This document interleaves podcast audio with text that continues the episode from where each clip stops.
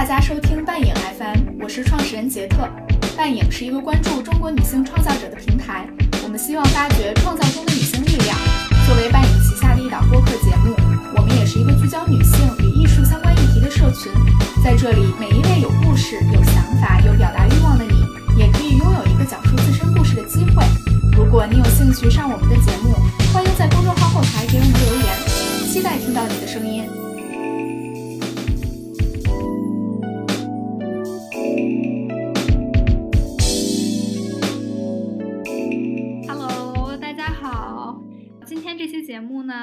录制嘉宾是半影的老朋友 Claire，要不要跟大家打个招呼？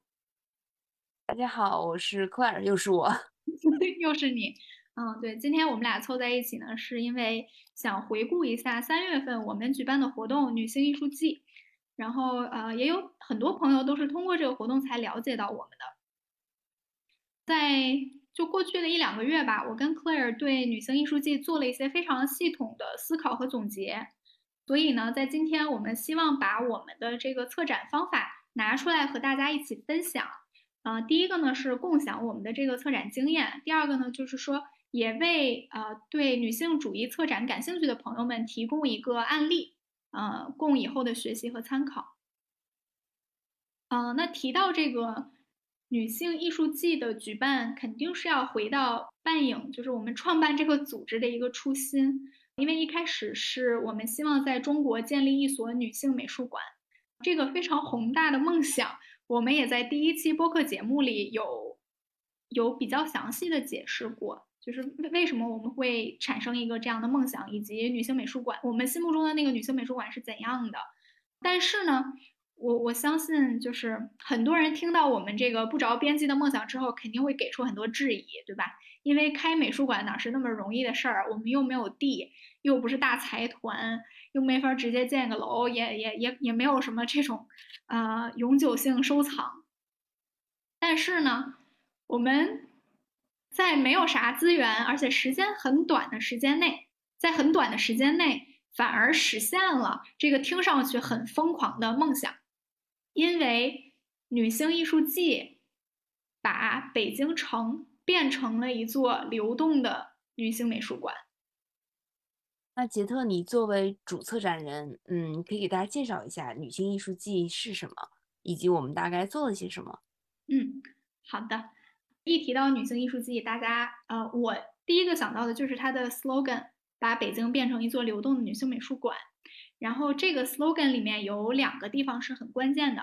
第一个是北京城怎么就能成美术馆了？第二个是流动这个词在这里是什么含义？那么第一点呢，就是说我们当时在这座城市里选择了很多呃不同的地点，啊，就有点像那种。革命根据地的感觉，嗯，比如说在朝阳区，我们有幽兰国际女子学院，啊，是在百子湾那边。然后在城中心，我们选择了胡同里的一个文化综合体，叫做南阳共享记。在西边的海淀区，我们选择了一家电影院。除此之外呢，我们还和法国大使馆、单向空间、摄影笔等等地方合作，一起策划了活动。嗯，如果你把每一个场地想象成一个点。那它连在一起就是一张网，这个网呢，它把北京城给呃罩了起来。嗯，在每一个场地呢，都发生着和女性创造力相关的活动。在活动策划上，我们并没有因为，嗯，就是因为因为其实我们都算比较学术的出身背景吧，就是做大量的这个学业的经历都是做研究，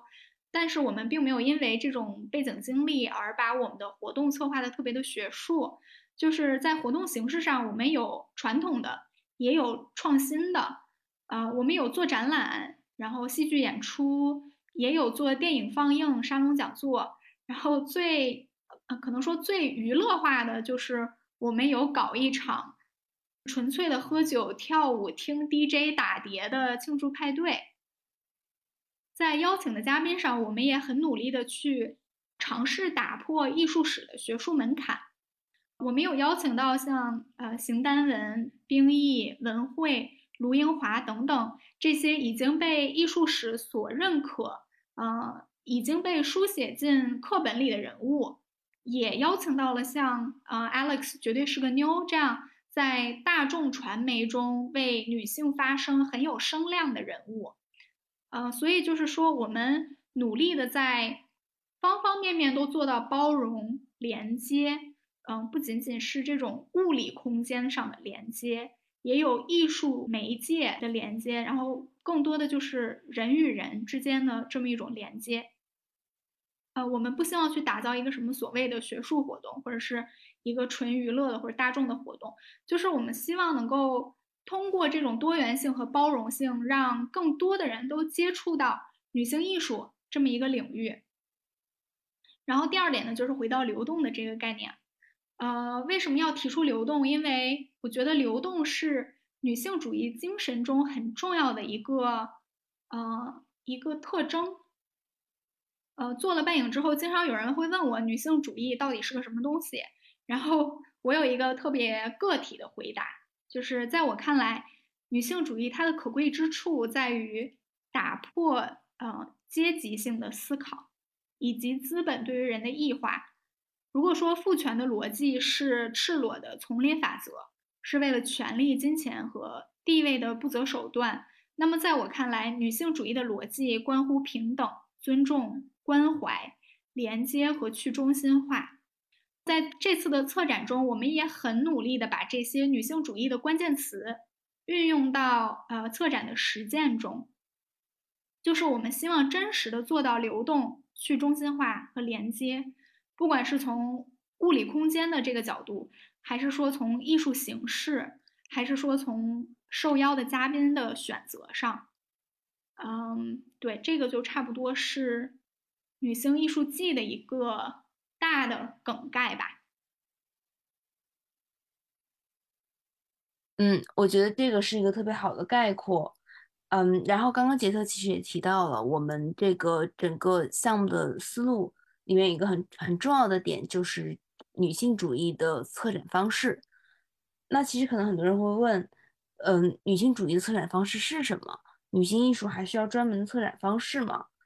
嗯，它跟一个可能传统的策展方式有什么样的不同，以及我们为什么要在一个美术馆体系之外的空间，呃，或者语境下去进行这样的一个策展项目？嗯，对，嗯，我觉得这一系列的问题，其实它，呃，我们可能要站在一个相对来说比较宏观的角度去回答，就是我们要回溯到女性主义策展这种方法，它在西方。呃，或者说在西方的这个艺术史的语境之内是如何发展的？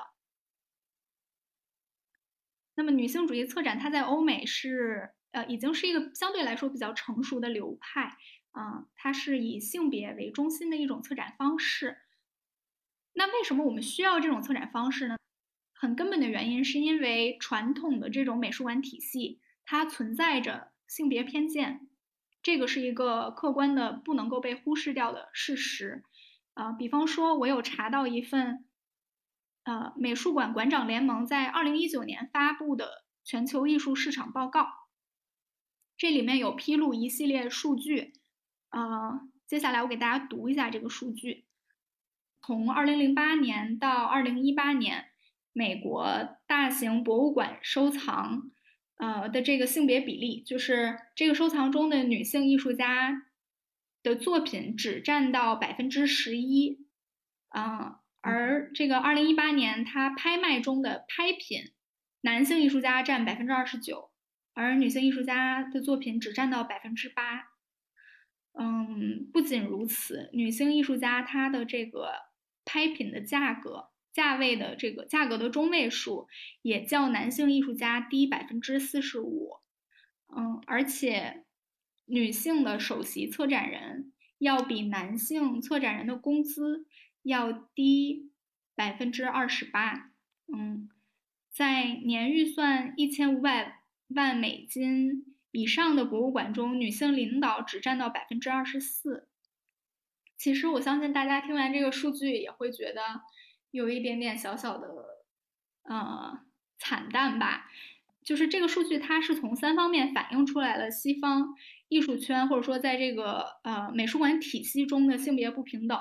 就是第一个方面是女性艺术家的曝光度和他们获得的学术认可，要比男性艺术家少很多。第二点就是呃钱这方面，男女的收入是不平等的，在艺术圈，嗯，然后男女他们所占的经济资源也是不平等的。那么最后呢，就是说在艺术行业，女性领导者是不足的。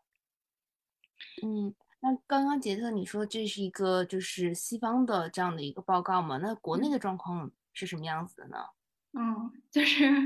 更惨淡的是，我们在国内没有找到这方面的数据。嗯，对，其实半影在开办之初，我们就有尝试去看一看国内，想希望通过数据更加客观的去啊了解在中国文化艺术产业女性的生存现状到底是怎样的。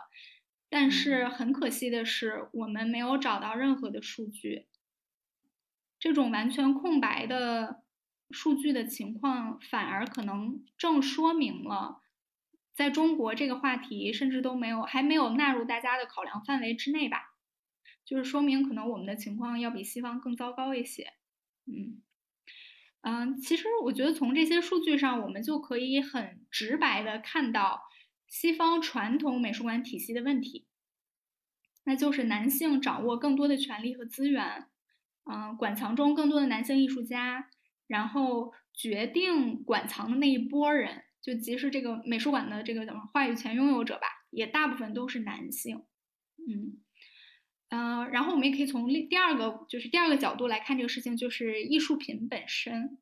嗯，谁是艺术品的主体，谁是创造艺术品的人，谁又是客体，是那个被凝视的对象，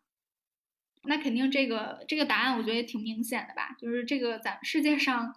伟大的艺术家大多是男性嘛，嗯。而男性们描绘和凝视的对象大多是女性，而且是呃裸体的女性。呃，这个问题其实我们在第一期播客里，呃，为什么没有伟大的女性艺术家？这期节目里也有呃仔细的谈到这个话题。提到这个话题，我就想到了在西方呃女性主义艺术历史上历程中很重要的一个艺术团体，叫做 Guerrilla Girls。游击队女孩，然后游击队就 gorilla 这个词在英语里和 gorilla 是应该这么读吗？大猩猩，我都不知道应该怎么读。其实两个非常像。对，就这两个词特别的像。嗯，然后其实我在学艺术史的时候，我其实一度以为这个团体真的就叫做大猩猩女孩。在他们的这个视觉的呈现上面，这个猩猩元素也特别的。是他们的一个，可以说是他们呈现里面一个很主要的部分嘛。大家想到他们的的第一印象，好像就是那个星星的形象。对，没错，因为就是这个游击队女孩团体里每一个成员都是匿名的，他们在公开场合用的名字都是历史上伟大的女性艺术家的名字，他们从来没有披露过自己的真实姓名，而且他们的露面都是戴着一个大猩猩的面具，呃，也不能叫面具吧，那个叫什么头罩。就把整个头都罩在一个大猩猩的头里面，有点类似于一个头盔吧。哦，对对对，对，这个就是我觉得他们其实是在用身体和用这种自我呈现的方式啊，来反抗这种啊由男性所主导的呃艺术圈的规则。嗯，然后在他们的成名作里面有一件作品是很触动我的，当时这个作品叫做。女人一定要裸体才能进入大都会美术馆吗？然后大都会美术馆是应该是全世界排名第一的美术馆吧？我我的印象里是这样子的，应该是的。对，嗯，这件作品呢是一个呃有点像一张大字报的海报，它的那个就是把这个女人一定要裸体才能进入大都会美术馆吗这句话用那个粗体字写在正中央，呃。乍一看还觉得挺简单粗暴的，就有点像那种营销广告的感觉。嗯，当然，我觉得他们采用这种视觉方式也是为了一种社会煽动力吧，就是让人们一看到就知道他们到底想说什么。嗯，而且就是这句话本身也有很强的反讽的意味。然后大标题的下面是海报的副标题，写的是当代艺术部分中。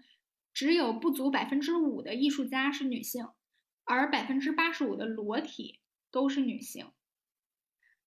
我相信很多人听到这句话，可能都会有很多的反思。然后这个海报它的呃左边有一个配图，是啊法国艺术家安格尔的著名油画作品《大宫女》。这个作品是新古典主义中的一个代表，也成代表作吧。然后这个画面呢，就是一个裸体的，嗯，好像是土耳其吧？是不是土耳其宫女？就是它有一种那种东方主义的神秘神秘感，风情的感觉。对，就是一个裸体的宫女，然后她呃背对画面，侧身倚靠在一个软床上，然后最 最令人挪不开眼睛的是她。被拉长的极其优美的腰部，然后下面就是圆鼓鼓的屁股，然后还有若隐若现的酥胸，就是我觉得我这么一段描述就已经非常香艳了。嗯，我觉得这幅画它一方面好像有有一点满足观众的那种窥淫欲，就是好像我们正在拉开一个幕帘，然后窥探一个马上就要沐浴或者说刚刚从浴浴池里走出来的一位美女。另外呢，就是他对女性的身体有非常完美的，就是完全不符合常人生理形态的过于完美和极致化的一种呃极致化的一种雕刻，有有点像我们现在说的那种身材焦虑的那种图片。对，就是其实说到这儿，我觉得有点像，比如说我们现在 PS 会把腿拉的特别长。嗯。然后安格尔就是把她大宫女的那个腰拉的特别特别的长，呃，我觉得就是说咱们从审美的角度上来说，大宫女是一件非常成功的作品，嗯，但是呢，在游击队女孩的作品里，这个很著名的呃裸女的美学符号，变成了他们抨击男性凝视的一把利剑，就是他们给大宫女本人也戴上了一个大猩猩的头盔。然后通过这种极大的反反差，就是一个大猩猩的头配着一个很美的女性的裸体，通过这种方式将把观众从，呃欣赏女人欣赏女人裸体的那种那种意境中抽离出来，然后让我们去反思女性的身体在这个社会上到底是主体还是客体。呃，引用这个呃游击队女孩这件作品，是因为，就是这类作品的诞生，其实也催生了女性主义策展的诞生。因为，嗯，当我们带着女性主义的眼光去看，呃，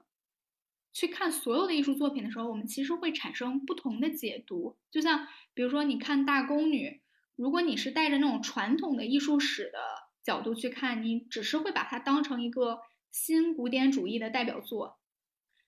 但是，当你带着女性主义的眼光去看这件作品，你可以把它看成是在西方艺术史中那些长久啊长久以来占据霸权地位的男性将女性客体化的这么一个写照。所以，我觉得这个就是女性主义策展的意义吧。它让我们，嗯，在观看艺术作品的时候。能够看到，在这两千多年人类艺术发展的历程中，男性和女性的关系到底是怎样的？对，我觉得这个作品也特别有意思。它也是，嗯，可能也是比较早期开始有这种女性主义，就像杰特说的女性主义策展的一个开端吧。然后到现在，其实女性主义策展它已经是一个。在西方，我觉得已经是相对来说比较成型的一个流派了。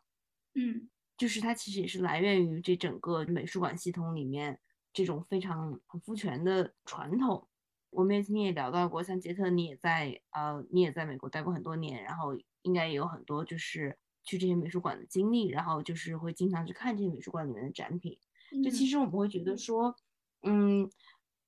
这种传统博物馆模式的我们所谓的这种男权。它其实就是根据于这个呃收藏这个行为本身的，就这个东西本身，其实它就可以被追溯到殖民主义博物馆的模式，这种展览的模式，其实它本身是不是就带有着一种非常父权凝视的这样的意味呢？嗯嗯，对，我觉得这个问题这个点特别的好。嗯，刚刚我们分析了一个是馆藏，对吧？一个是艺术家，然后现在我们来分析收藏这种行为本身。嗯。就提到这个，其实让我第一个想到的例子是我曾经在大都会美术馆看到的，呃，一个呃药师佛的壁画像。这个壁画应该是所有去过大都会美术馆亚洲馆那个空间的观众绝对不会错过的一件作品，因为它是亚洲馆大门旁边就是一幅巨型的药师佛的壁画。呃，那个壁画它其实是当时被凿成了一块一块的，大概每一块是一米乘一米吧，就这个大小。因为你在看那个壁画的时候，你就能够发现非常明显它的那个凿痕。嗯，应该我猜测当时的人就是他为了把这个壁画运到西方嘛，所以他必须要用这种，就是先把它破坏掉，对吧？把它先凿成一米乘一米的大小，把它卸下来，然后再装上飞机，然后再把它运到纽约。我当时看到这个，就是它的这个凿痕的时候，我是特别的心痛的，因为我就是我不能理解为什么西方就是为了想要得到这件作品，它可以用这样一种，嗯，这样一种伤害艺术品的方式吧，嗯，然后后来我就去查了这件作品它的那个 provenance，这个中文应该什么来源是吧？对，大都会美术馆馆是怎样获得这件作品的一些记录。然后我查到，这其实梁思成和林徽因他们曾经记录过这件作品的历史。啊，这幅壁画是在一九二零年，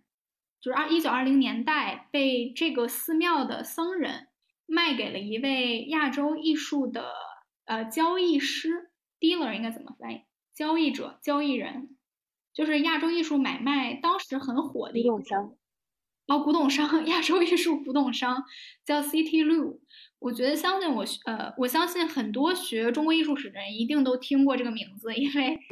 美国的大部分 中国文物都是他搞来的。的，对。然后在这个梁思成的记载里写的是，当时这个寺庙的和尚，他们因为想用这笔钱来修缮寺庙，所以他们将这幅壁画主动的卖给了 CT 路。那当然，历史到底是怎样的，咱也没有办法去追追溯了嘛。然后大都会美术馆他们这么写，肯定也有一部分是想要保护他们自己的声誉。我觉得我的直觉是这样子，就是说通过嗯梁思成和林徽因的这个记录，大都会美术馆它可以逃过掠夺中国文物的这么一个谴责。但是我觉得通过这个例子，以及通过。我看到之后感到很心痛的那些缝隙啊，就这个壁画中的那个很明显的切缝，我觉得这些其实都影射出了西方收藏的历史，就是西方的呃殖民主义者，他们在十九和二十世纪通过殖民其他土地，然后呃从而得到了大量的呃资产和当地的文物。啊，我不知道大家有没有想过，就是为什么世界上的这种百科全书式的博物馆都是在西方？为什么中国这种国家是没有百科全书式的博物馆的？因为原因就是因为我们在近现代并没有殖民其他国家的历史。嗯，我想举一个就是挺极端的例子，因为我大二的时候在呃美国俄亥俄州一个叫做 Toledo 的地方。的市级博物馆叫做 Toledo Museum of Art，多雷多市美术馆，就这么一个地方工作。然后就那个地方真的有点鸟不拉屎，就可能美国人都不太知道这地儿在哪儿。但是非常神奇的是，我居然在那个博物馆里找到了一幅，呃，差不多是十二到十三世纪的中国山水画，有十三米这么长，就是那种呃横轴横横卷轴，然后是北宋郭熙的画风。我当时看到那个真的是特别特别震惊，我就不能明白这么一件好的东西怎么会在这么一个美国一个鸟不拉屎的中部城市。我觉得这种震撼程度就像，比如说某人在山西太原找到了一件十五世纪文艺复兴晚期的油画一样。当然，我不是说太原是个鸟不拉屎的地方，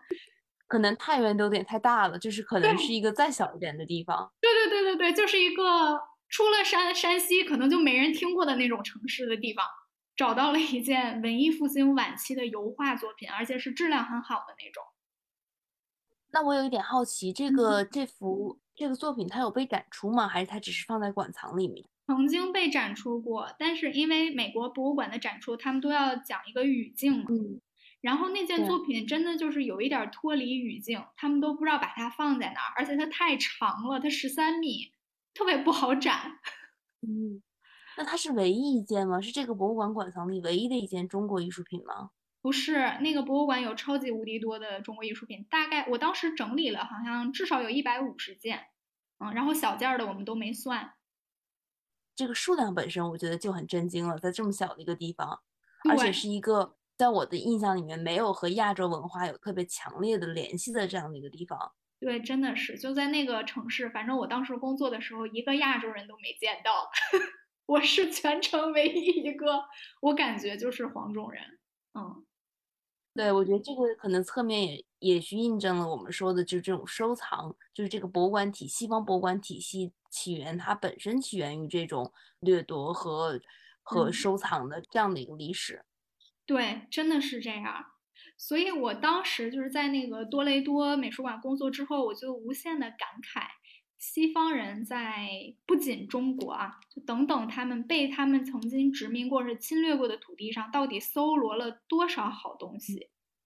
啊、当然肯定也有人会反驳啦，就说，哎，如果西方西方人没替咱管着这些东西，可能这些东西也有一天会被毁掉，对吧？那那那这是另外一个话题，我们可以先就是由这个多雷多和呃多雷多美术馆和这个大都会美术馆这两个例子扯回到就是收藏这个行为本身上。在我看来，收藏的本质就是把世间一切的好东西都聚集到一块儿，然后这些好东西它就成为了财富、地位、品味等等这些社会阶级的象征。其实收藏这个行为本身就是在塑造个人身份。呃，我曾经有读过一篇关于收藏的论文，然后这个文章它就是分析，其实很多小孩儿他从从有有记忆开始，他就是在收藏。比方说，我不知道你小时候有没有收过一些东西啊，但是我我小时候就是有收那些什么干干了的花儿啊，然后在香山爬完山我摘的枫叶呀，然后什么蜗牛壳，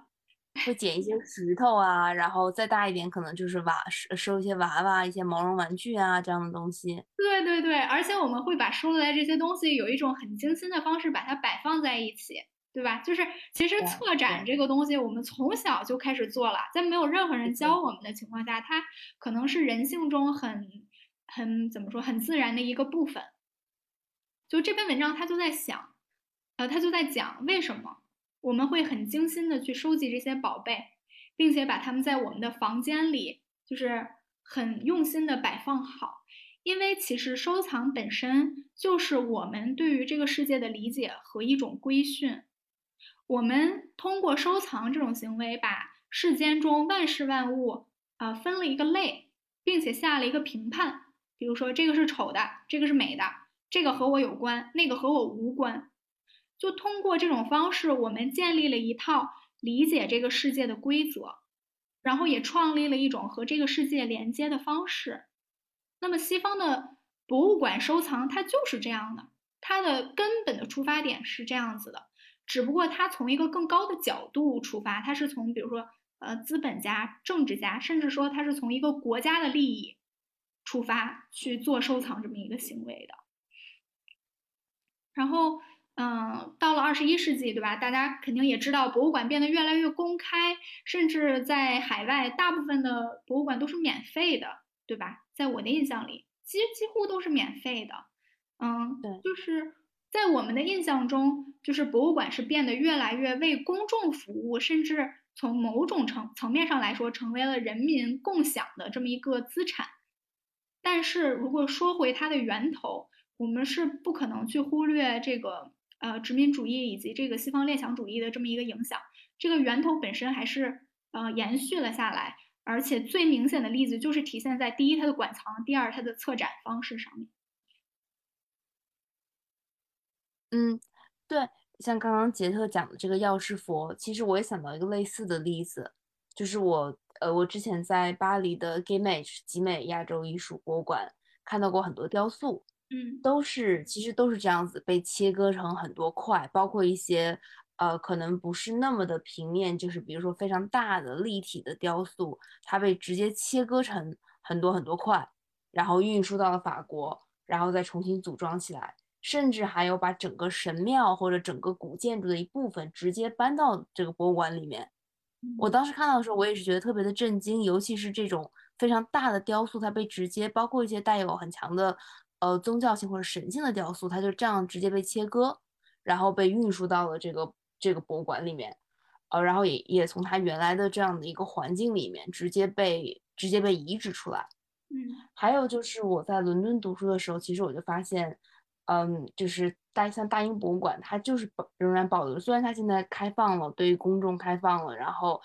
我记得也是免费的嘛，就是好像就是说大家谁都可以进去看，但是它确实还保留着很强的这种殖民主义啊，或者是这种帝国主义的这种叙事，而且它也不只是针对，就是像亚洲啊、非洲、美洲这一类比较非西方的地区。比如说我印象特别深的就是，可能去过大英的人都会有一点印象，就是在他的那个大大厅大堂里面有一个特别显眼的，呃，一个来自加拿大的图腾柱。然后我的印象中就是，我记得我第一次看到，就作为一个在加拿大长大的人，我会觉得它的标注还有解说，呃，给的都非常的浅显，然后没有很多对于这种原住民文化和殖民历史的这样的一个叙述，或者是甚至说一个讨论。就是这种呈现的方式，很大程度上就是在延续那种，呃，殖民主义的那种框架，把这个图腾柱当做一个就是很原始的这种原始文明的这样的一个工艺品来展示。就可能大家听了之后会觉得说，这样有什么问题呢？就这样不也是就是说在展示这个东西的美吗？它它它它有什么有有有有什么呃会引起什么样的问题呢？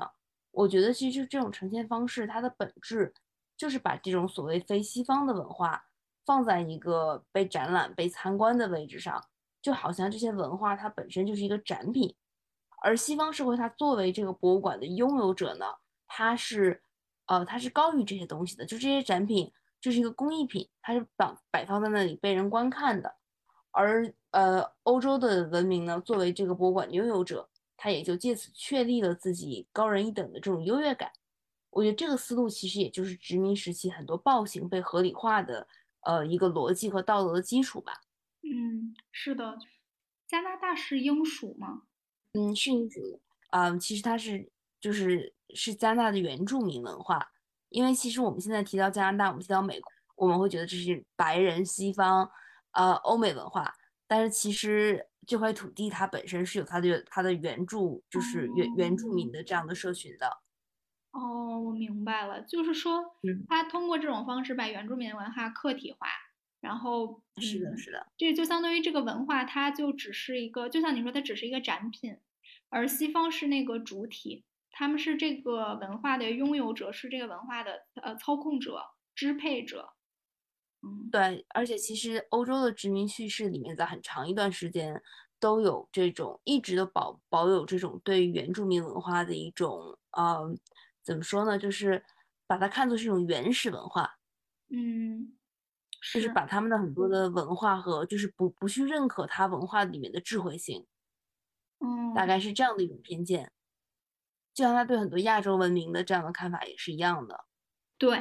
嗯，我觉得就像 Claire 你说的，呃，不管是这个法国的集美，还是说这个。大英博物馆，对吧？他们通过搜罗世间珍宝，然后把这些物品作为呃做一个集体化的管理，由此来体现一个国家的文化素养、身份。那么这种行为本身，它是不是呃有一点父权呢？嗯，那既然我们半影要做的是一个女性美术馆，那是否就意味着我们要打破这种传统的美术馆形式，嗯，并且创立一种完全颠覆这些？呃，带着殖民主义残留的策展方式呢？其实我们讲回女性主义策展这个话题，我觉得博物馆体系对女性的呈现，像我们刚刚说，它对这种他者的呈现，对于非西方文明的呈现，我觉得其实它对女性的呈现也是同样的道理。嗯嗯，就像像你刚刚说的嘛，我们经常在美术馆里面看到描绘女性裸体的作品。那我们看到这些作品和这些作品中女性的身体的时候，我们会觉得它是美的，呃，赏心悦目，得到一种这种视觉审美上的满足。但这其中其实就潜藏着一个呃非常可以说是非常男男权主义、男性主义的这样的一个逻辑。嗯，就是说女性在博物馆中，甚至在艺术中的位置都是一件物品，也就是我们所谓的创作的客体。我记得，呃，温哥华美术馆前几年有过一个特别，当时特别、特别受欢迎、特别特特别红的一个展览。嗯，它的就是标题翻译成中文，差不多就是毕加索和他的缪斯们。那我们都知道，毕加索他的情感生活比较复杂、比较丰富嘛。对。他也有很多，就是很多关于他的八卦轶事，我想大家也都听过一些。那这个展览就是以他人生中六位女性为叙事主线，然后分成一块一块的区域。来探讨他们对，就是以他们对毕加索的作品和创作脉络的影响，来带出毕加索整个这个创作生涯。那这种叙述方式，一方面可以说是对于这些女性的一个所谓的再发现，去认可她们对于毕加索的创作对他的绘画的影响。但是另一方面，我觉得他也特别典型的把女性摆在了一个这种附庸的位置上面，让他们作为这个艺术家的情人、模特。还有灵感来源，也就是缪斯，呃，出场，这也是我觉得传统艺术史中特别常见的一种叙事。而我觉得，我们是不是在我们在反复接受和观看这种叙事的同时，我们也在潜移默化中被规训了？我们就会觉得说，在潜意识里，我们就会觉得说，女性是缺乏创造力的，她们只能处在一个被描绘、呃，被观赏的位置，而他们不能够成为艺术家，不能够成为创造者。而他们所谓的这种美呢，也必须通过一个男性艺术家的视线和画笔去过滤，才能够被呈现出来。嗯，是的，这里我我特别的认同。然后我也推荐大家去听我们第一期的播客，主题叫做“为什么没有伟大的女性艺术家”。这就是这期播客里我们也有提到，就是这种呃社会中集这应该算集体潜意识吧。呃，这些女性她们在呃这样子的社会期待和呃。角色定位中有很多的女性，她被框在这个里面，她没有办法走出来，所以她最后成为的就只能是家庭主妇，或者说一一位妻子，一位母亲，对吧？她没有办法去真正成为一个嗯大艺术家。但关于这一点，其实我嗯，其实我想说一点，就是其实很多时候女性是不是一个艺术家，很多时候其实是被艺术史的书写所影响的。就像毕加索生命中的这些女性，包括我们知我们所熟知的很多的，呃，所谓伟大的男性艺术家，他们生命中的这些女性，就常常在艺术史里面我们会看到说，呃，谁谁谁的妻子，或者谁谁谁的缪斯，谁谁谁的模特，很多这些女性，她们其实自己也是有艺术创作的。嗯，那他们的创作，至于说是不是说，嗯，可能。在质量上真的没有那么的好呢，还是说他们只是因为他们的女性身份而没有被写进艺术史？其实关于这些一直都挺多争议的嘛。那我其实能想到的一个例子就是 Dora Maar，就是嗯，就是我其实也是通过这个展览，这个毕加索展览开始了解他的。很多人可能没有听过这个名字，但他的形象、他的样子可能很多人并不陌生，因为他其实就是毕加索那个特别著名的作品《哭泣的女人》中的主角。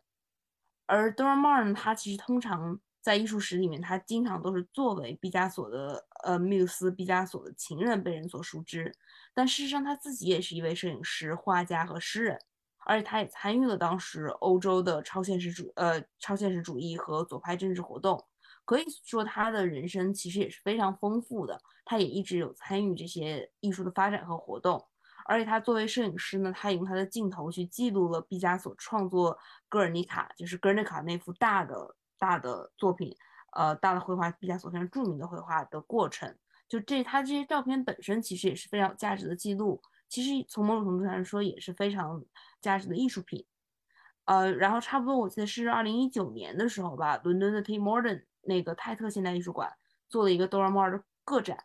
我觉得这样尝试可能也可以看作是美术史和美术馆体系开始逐渐对这种女性主义的观呃观女性主义的观念有更多的关注，然后开始去认可这些这些女性她们作为艺术家、作为创作者的这样的一个角色。嗯，哦，我觉得 Claire 你提到 Dora m a r 这个例子真的特别的有意思，因为我就是你刚才所说的不太了解她，几乎没有听说过她的那些人中的一位。嗯，然后我我也挺有点小羞愧吧，就觉得自己是研究这个的，但是都没有听说过这位女性艺术家。刚才我们分析了很多国外的案例嘛，然后可能有的听众就会说了，你讲了那么多西方的事儿，和国内有关系吗？所以我就希望，嗯，咱俩可以再把话题拉回到国内，就是国内这个呃策展环境和策展方式是怎样的，以及说国内是否也和西方有非常类似的问题呢？对，刚刚其实我们也聊到了一点嘛，杰特也说了，就是说目前我们其实。不太找到这种针对美术馆馆藏，或者说甚至说是策展项目、展览项目中艺术家性别比例的这种很系统的数据或者调查。但是就我们平时的观察而言的话，我觉得首先国内好好像并没有一座就是说非常具有规模或者被人能够被人熟知的这样的一个女性美术馆。嗯，呃，但是关注女性艺术家和性别议题的展览，我觉得还是不少的，尤其近几年，我觉得是越来越多的。呃，这个其实如果我们说。说到国内的这种女性主义策展历史的话，可能我们都会想到的一个起点，就是一九九八年的时候，北京的国家美术馆做过一个展览，叫《世纪女性》，呃，应该算是一个比较早的中国的这种女性女性主义或者女性艺术策展的这样的一个例子。那这个展览对国内的女性主义艺术史来说是非常重要的，因为那个时候，包括到现在吧，我觉得女性艺术家在这个艺术在这个行业里面，很多都是处于一个非常边缘化的位置。而这个性别或者女性主义这个话题基本上就是无从谈起的，尤其在九八年那个时候。但这个展览呢，它对女性艺术家作品做了一个比较集中的展展示或者展现，可以说是很有开创性吧，就是把这个女性艺术的这个这个这个话题一下子就给推出来了。但它的策展方式呢，其实也挺有争议的。比如说策展，就是这个这个展览策展人贾方舟，他当时对女性艺术的特征做了几点归纳。嗯，其中就是包括呃比较注重个人经验，作品更私密化，很少从理性角度去分析，更注重直觉，有很多孩童般的幻想，对政治啊、历史、哲学这样大主题缺乏兴趣，对男人的呃新呃世界也缺少兴趣，然后嗯美材选择上面更生活化，就会有很多对于这种传统手工技艺的呃传统手工艺的这样的一些运用。那这个概括，我觉得可能是基于策展人他当时对对于当时的女性艺术家的一些作品的一些比较实际的观察吧。但是我觉得从女性主义的视角来看，尤其如果我们从今天的视角来看的话，会觉得这种概括其实带有挺明显的偏见的，尤其在语言的使用上面，我觉得是有意无意的在在投射这种主流男权社会对女性创造力的想象。比如说，我们可以看到这些关键词，像是私人化呀。孩童般的想象呀，呃，传统手工艺啊，这样的词语。那这个展览的策展思路和最终呈现中，我们我觉得我们也能看出来，在一个传统的美术馆体系里面进行的女性主义策展，不管它的出发点是什么样的，嗯，我觉得结果其实往往是把女性艺术家作品包装一下，然后放到这个名为艺术史的这样的一个主流框架里面，那不会去挑战说这个框架本身带有一个什么样的性别偏见。我觉得其实也引向另外一个问题，就是说女性艺术到底是什么？就我们到底应该怎么去定义，或者说，尤其在国内这个语境下，在中文的这样的语境下，我们怎么去定义，或者说我们到底能不能够去定义，呃，女性艺术或者女性主义艺术这个东西？啊，Claire，我觉得你提到这个世纪女性这个例子，呃，真的是挺典型的，就是这种策展方法，它不仅没有呃反抗传统的这种美术馆的框架，对吧？它顺从了这个框架，而且把这个框架给固化了，就是它其实说白了，就是把这些女性艺术家作品线套在了这个呃男性主义策展的这个里面，然后唯一的区别就是说，他把一帮女的凑在了一起。这种呈现方式，我觉得其实就是像你刚刚说，它其实更多的是固化了这种性别身份和这种所谓的性别经验。对，没错，它让这个二元性别对立更加的明显。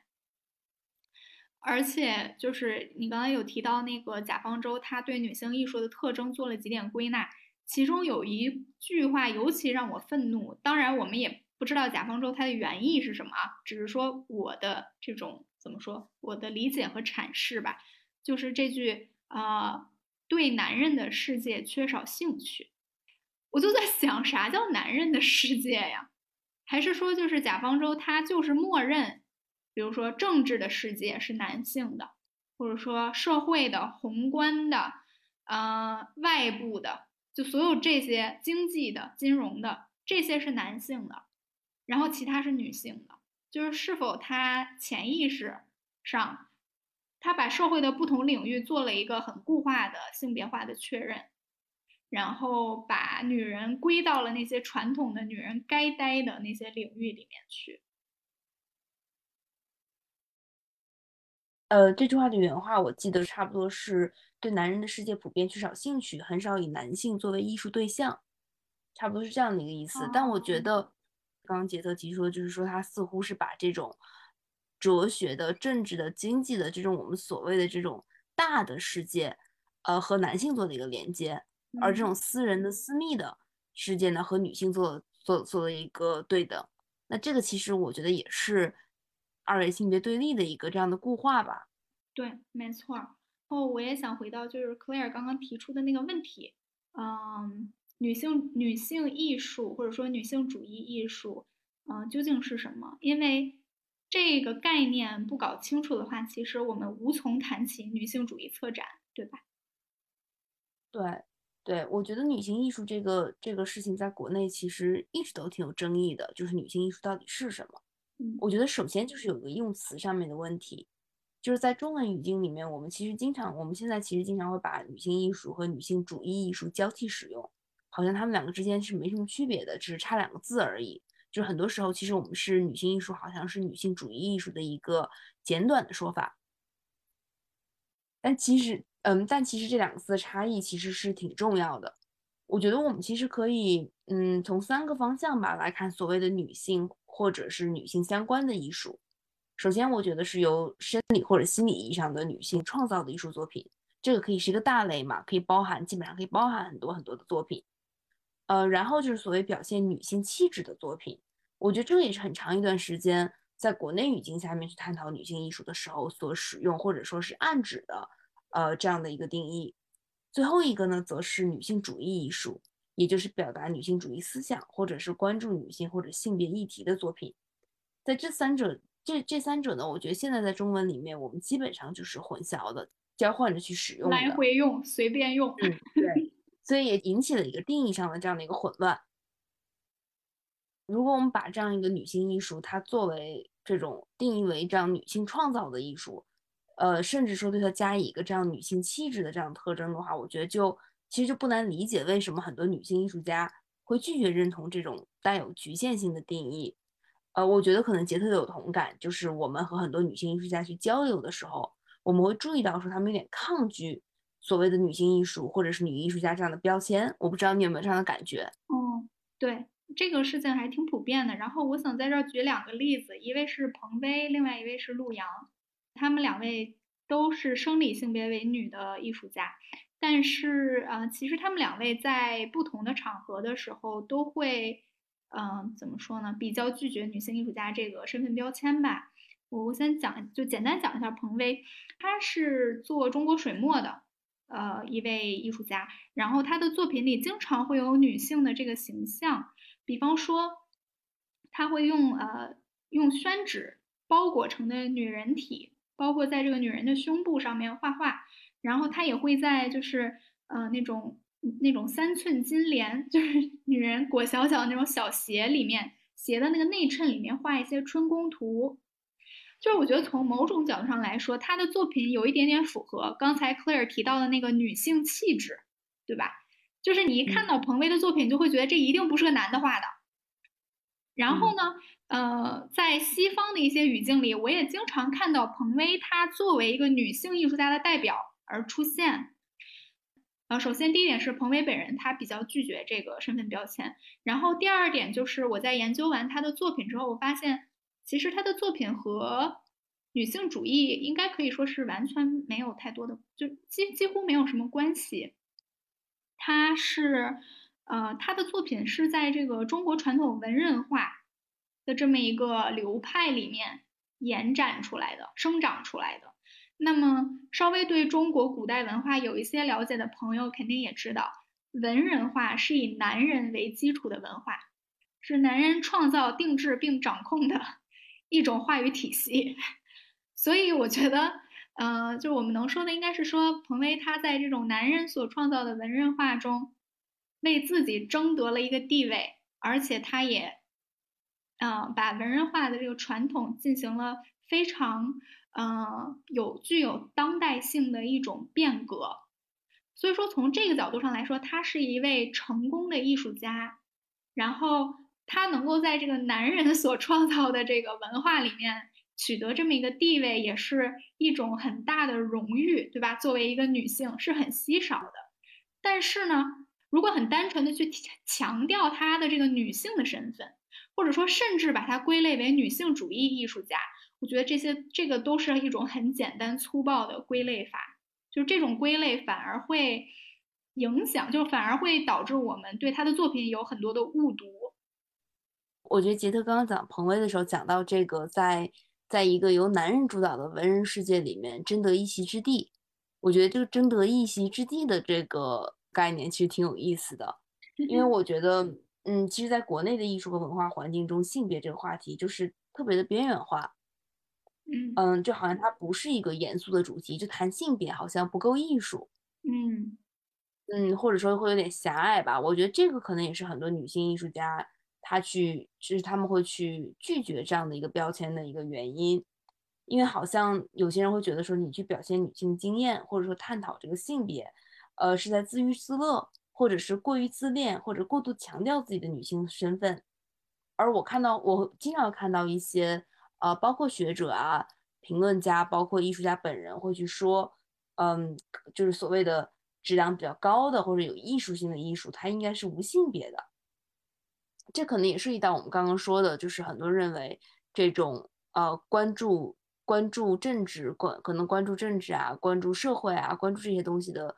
呃作品才是更有意义的。而我们这种所谓的对于这种意义的要求，呃或者说这种对崇高和对对这种超脱的追求，呃要求艺术去超脱生活、超脱个人、超脱这种个体的经验。我觉得这个是不是本身也是一个传统男权社会所去构造的一个这样的幻象呢？嗯，是的，没错。而且我觉得这个也从侧面反映出来了中国这个女性主义思潮的发展比较初级，就是说中国的艺术圈它还没有接受呃这种思潮的洗礼。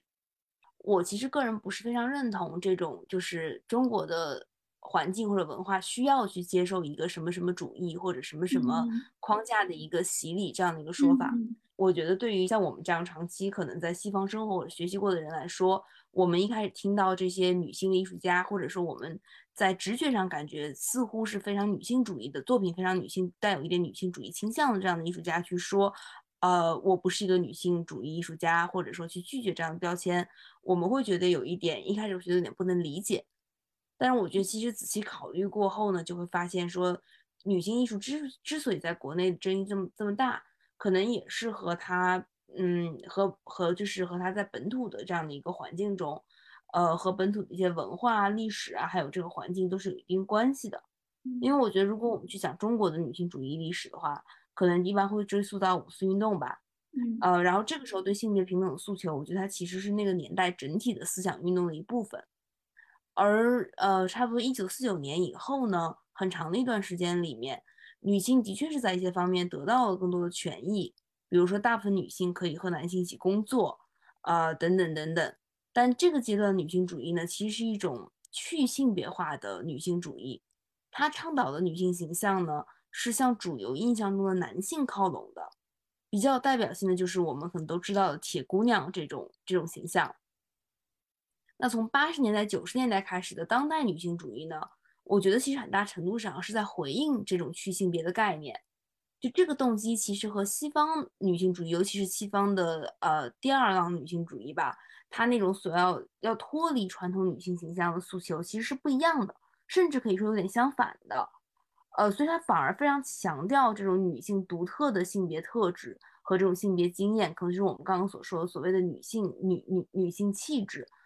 呃，这种用西方女性主义的框架来看，可能有点接近于这种性别本质主义，就是可能我们觉得反而有点反女权的这样的一个去强调一个女性特质、女性气质或者女性经验。我觉得它其实反而是呃生产于中国的这样本土的环境下的，所以我觉得我们可能看国内比较早期的这种当代女性艺术家呀，看他们作品会觉得他们带有很强的女性气质，而这些艺术家本人呢，也倾向于去认同一个在我们看来可能是一个高度性别化的这样的一个女性身份，去更加去认同自己是一个女人，而不是一个女性艺术家。我觉得它还是有一些本土的这种文化和历史的因素的。嗯，我觉得这个点很有意思。那就是说，Claire，你刚才说的这种啊，对于女性气质的塑造，其实是中国本土呃生长出来的一种